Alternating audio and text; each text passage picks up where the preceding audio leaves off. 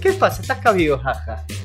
Cabizbaja y Sí. meditabunda. Muy cansada. ¿Cansada de qué? ¿De ¿Eh? qué? No ¿Eh? sé ni acan todo No, el día. parece como un padre enojado, ¿no? Pero ¿de qué, de qué mierda te quejas? No haces nada, la, pero deja de rascarte el hoyo, levántate y haz algo.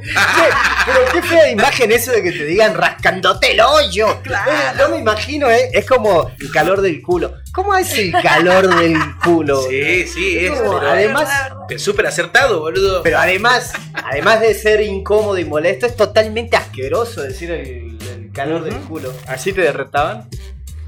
No. No, no, a mí tampoco nunca me dijeron de, deja de rascarte el culo. Por ahí tu familia te quería decir otra cosa que No. no, sabían cómo. A mí no me decía nada nadie salvo, salvo mi abuelo, viste que mi Uh, abuelo claro. que era cana, él sí. Este, me levantaba así, tipo 7 de la mañana. y, dale, dale, anda a cortar el pato, anda a lavar el auto, dale, dale. Sí, yo, era, yo, era, yo era re buenito hasta que entré a la secundaria y me junté con los. Viste que es como un momento, la secundaria es un momento bisagra en la vida de todos.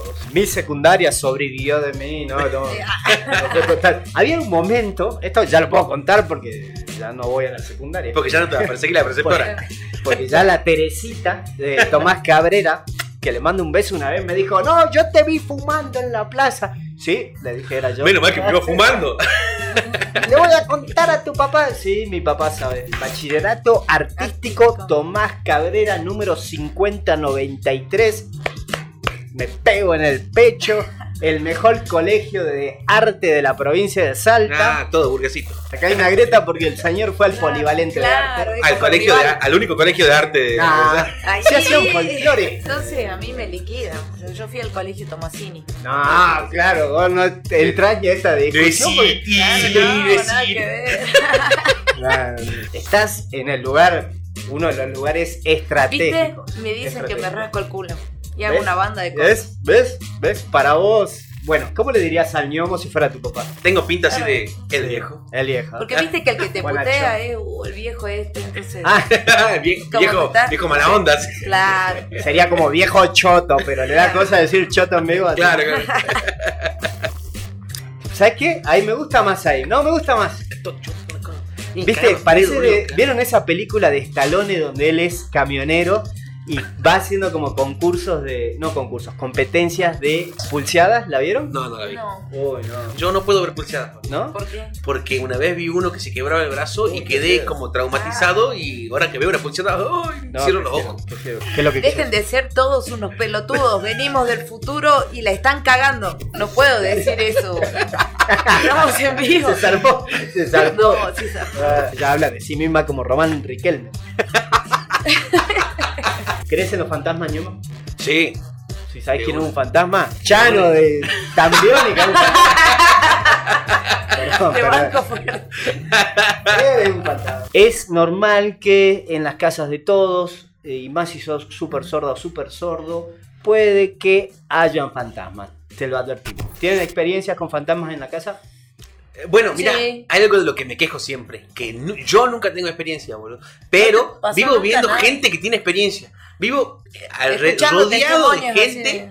Eh, rodeado discúlpame, de gente. esto quiere decir que los fantasmas no, no- como que no quieren generar contacto con Sí, vos. boludo, sí, sí, sí. De alguna manera te están discriminando los fantasmas. Exactamente. Tiene que tomar partido. ¿Dónde está Nacional. el INADI? ¿Dónde está INADI cuando se lo necesita? Bien, a nosotros sí nos denuncian, a los fantasmas no. Claro. Dicen que hay fantasmas en todos lados, pero solo algunos hacen presencia y empiezan a asustar a los demás. ¿Los, los fantasmas siempre asustan? No. Primero, la sensación de que alguien te ve. Cuando sientes que alguien te ve en la vida real, pues hombre, que si no, ¿en qué vida me va a ver? Qué loco, el fantasma. Bueno, soy yo el fantasma, ¿viste? Si no, si no lo sentís en la vida real, posiblemente el fantasma sea vos.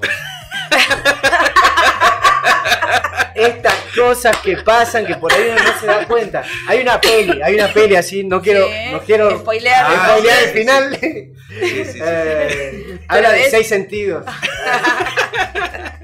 Ah. Si esto empieza a sucederte cuando estás sola en la casa, ¿por qué le hablas? Porque sola, o sea, no sé, pero es eh, bueno, perdón, pero es sanluis.eluniversal.com.mx. Estamos con MX. Hoy, hoy estamos eh, me- Estamos en México, cabrones. Es que también eh, México tiene mucha presencia de, de fantasmas. fantasmas, acosadores de mujeres. Además de tener una de las tasas de femicidio, y esto es posta, Sí. más altas del planeta. No, no, lo de los femicidios es real y es algo que se, que se está combatiendo ya socialmente. Pero si empieza a sucederte cuando estás sola en casa, Andy, también podrías escuchar susurros o despertarte en medio de la noche con la sensación de que alguien está contigo. Qué bajón, me muero. Eso no me pasó nunca. ¿No? Otra señal son los problemas eléctricos persistentes. Ah, bueno, eso hay mucho ¿ves? Eso hay mucho acá. Eso es porque estás Sí, colgado. en mi casa también. Hablando de eso, nada que ver con los fantasmas, pero. Comentario fantasma. Después te voy a pasar la foto porque la- le saqué una foto. Llego el otro día a mi casa así tarde, tipo 2 de la mañana, y había un cartel en el microondas de mi mamá que decía: Andrea, no uses el microondas que puede explotar todo. ¡Oh, buenísimo! El fantasma, ese era el fantasma, lo dejó un fantasma. Y vos Firma ghost. Prendés el microondas, dice que eh, fue mi hermana a prender el microondas, estaban viendo la tele, y que la tele de repente se puso negra y comenzó a chillar así muy agudo, y que mi vieja atinó a desenchufarla. No, y las hubiera- luces comenzaron pim, pim, Hubieras levantado el teléfono, capaz que te decían Seven Days. ¡No! Yo no estaba, yo no estaba, yo no Empezá a hacer tres copias de todos los videos que tengas por las dudas y a repartirse. Fue muy chistoso, ¿no? Ya voy a ¿Y qué hicieron con el microondas? para- Y está ahí, no lo usamos, digo. porque- Pero no lo quieren mover por algo en particular. ¿Llamaste un cura? ¡Qué bueno! Un exorcismo al, al- Sí, al el- microondas. Sí se hacen esas Sí, cosas, sí, De hecho, el Vaticano hace poco hizo una convocatoria mundial porque estaban dictando un curso nuevo de exorcismos. El, el mundial de exorcistas de, transmitido por de ESPN. Demonios ¿Te contra imaginas una competencia Claro, de exorcismo? Che, Y sí, si hay, si hay competencia de golf, imagínate ver, cómo no ves. mi- mi- Más fantasma que los que hacen golf. ¡Qué hijo de puta! Según esta, según el universal.com.mx dice, si tu fantasma quiere que notes su presencia, lo primero que hará será jugar con la electricidad. Yo es muy fuerte esto, te estás dando cuenta que posiblemente tenés un fantasma en la casa. Pero No. sí, había, había como muchos mitos sobre la cerámica del norte y supuestos pactos que hicieron que la empresa crezca. Yo no sé si cuando dicen diablo dicen gobierno. Eh, claro, como el familiar. de- Y después comenzaron a suceder accidentes, accidentes laborales, cosas inexplicables. Este, Bueno, a ver si el mismo no Abe o no aclararon la cuestión Por porque favor. no, no, no, no Por sabemos si favor. el mismo, el mismo demonio. Bueno, acá, este, no sé si es demasiado, pero sí, en YouTube efectivamente hay un video que dura 16 minutos No, que claro. dice Cerámica del Norte, historias de terror.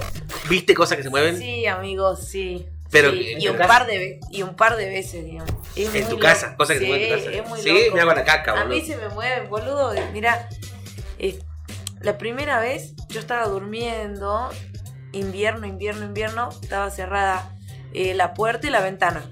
Cerré todo, porque hacía frío, no había ni una corriente de aire. Tenía un ropero así viejo que era de, mi- de mi mamá, Ok. o sea que imagínate los años.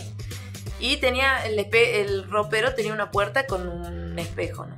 Y estaba, pues, obviamente viejo, sonaba cuando se abría. Y estaba ahí, o sea, no cerraba bien, entonces siempre quedaba un poquito abierto. Y yo estaba acostada, me acuerdo que estaba leyendo un libro, una novela, y estaba acostada. Mentira, si no lee nunca vos. No, bueno. Ahí empieza a perder credibilidad. sí. Ahí está lo Ahí paranormal. empieza clave. Empieza lo paranormal. Empieza, Aquí está leyendo un libro.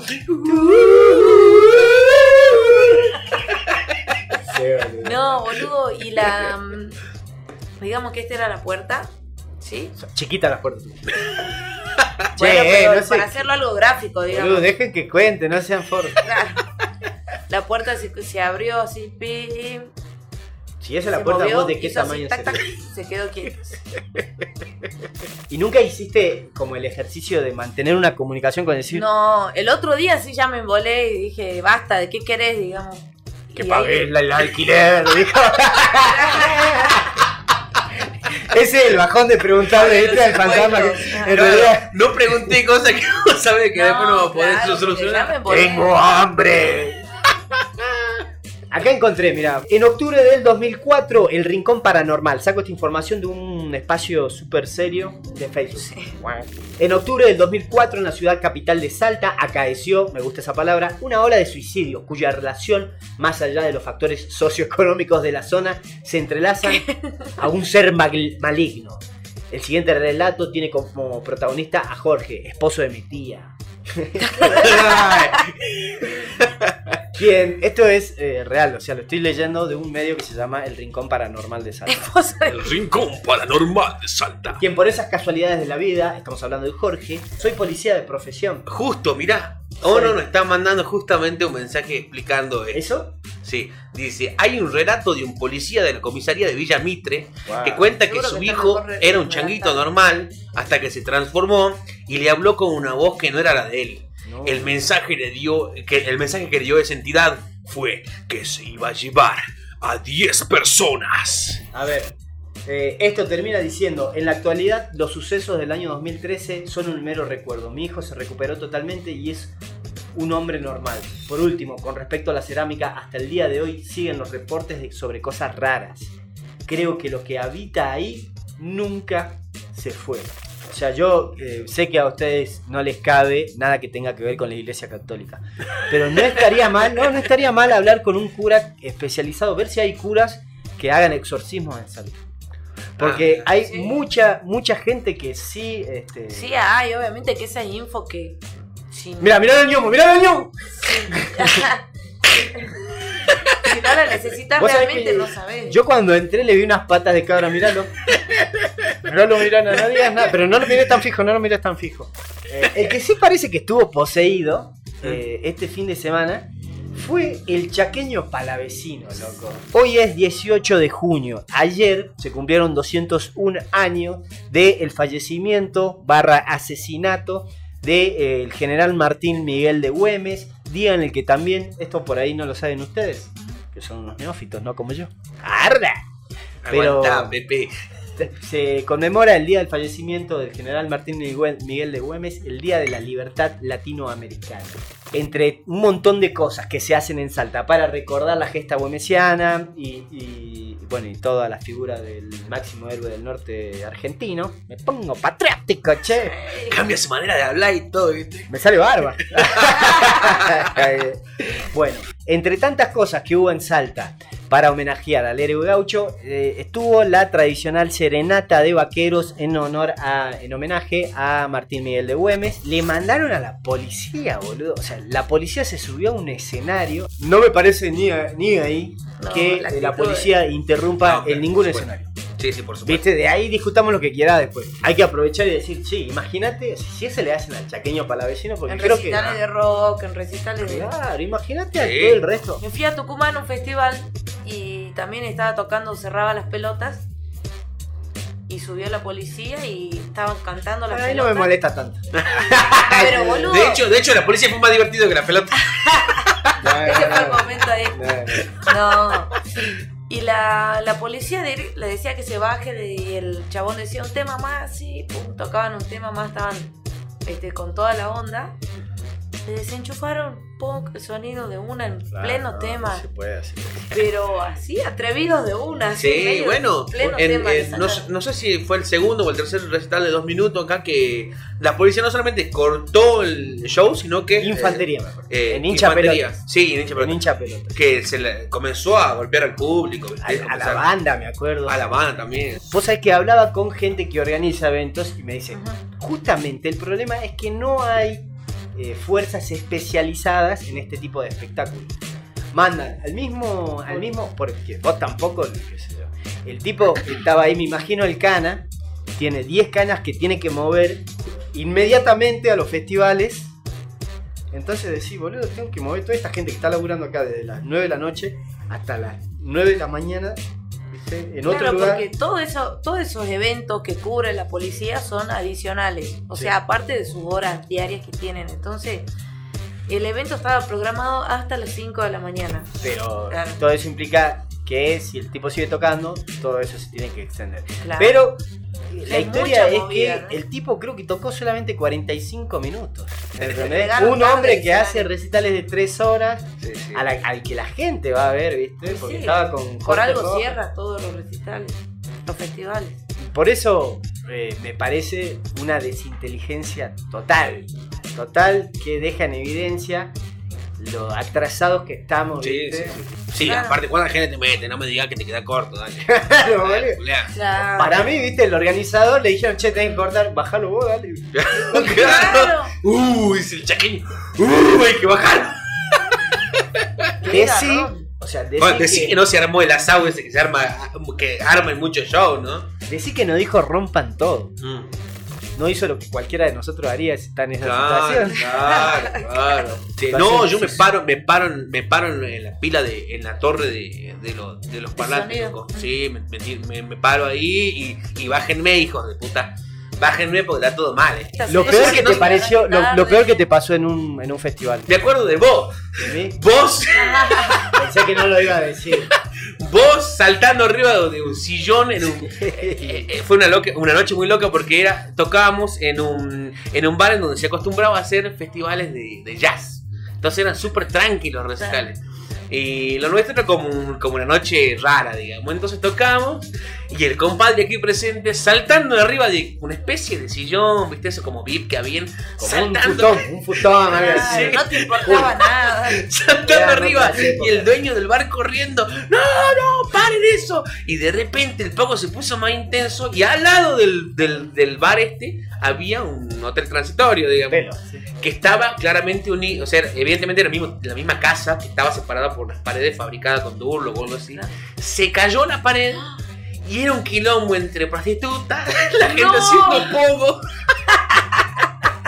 Eso, Eso fue, es buenísimo, fue eso buenísimo. fue punk rock. Eso fue Eso fue pan rock, ¿no? Totalmente. Eso fue pan rock. ¿Qué banda era en ese momento? No era No, Carmen. en ese, claro, muy chico, era San Mezcalito. Sal Mezcalito. Debe haber sido en el 2000, más o menos, sí, 2001, podría ¡No! Dolorosísimo lo que acaba de contar Onojien, que está conectado. Que alguna vez en un recital del, del Ñomo Saga, levante la mano. ¡Woohoo! Alguien perdió el piercing del pezón, boludo. Sí, ¡Qué sí, dolor! ¡Qué dolor! ¡Qué Sí, dolor! sí, sí. Ah, ahora, quiero saber si perdió el pezón también. Probablemente. Probablemente, ¿no? Está buenísimo para hacer una canción, ¿viste? Se hizo el un chico, pezón bífido así. el chico del pezón perdido. El chico, el, el unipersonal, ¿eh? Digo, El unipersonal. Qué horrible, boludo. ¿Te acuerdas que una vez filmamos un video? Y no ¿Porno? No, no, era un video de Carmaniño. Y conseguimos a alguien que comía carne cruda. Se debe haber comido como un kilo de carne cruda. No, boludo, ¿por qué tanto? Porque Eran una banda de tomas, la misma. No, no, ya habíamos terminado. Igual, igual él ya comía carne de antes, digamos. O sea, carne cruda de antes. digamos. De hecho, por eso se lo llamó. O sea, ¿Tiene alguna lógica o explicación eso? Que coma carne cruda porque sí. ¿Qué Claro. sabe de salmonela? ¿Inmune o.? Claro. síndrome urémico hemolítico. Claro, claro. Le dicen Nada. urémico, le dicen el, Claro. el negro ure.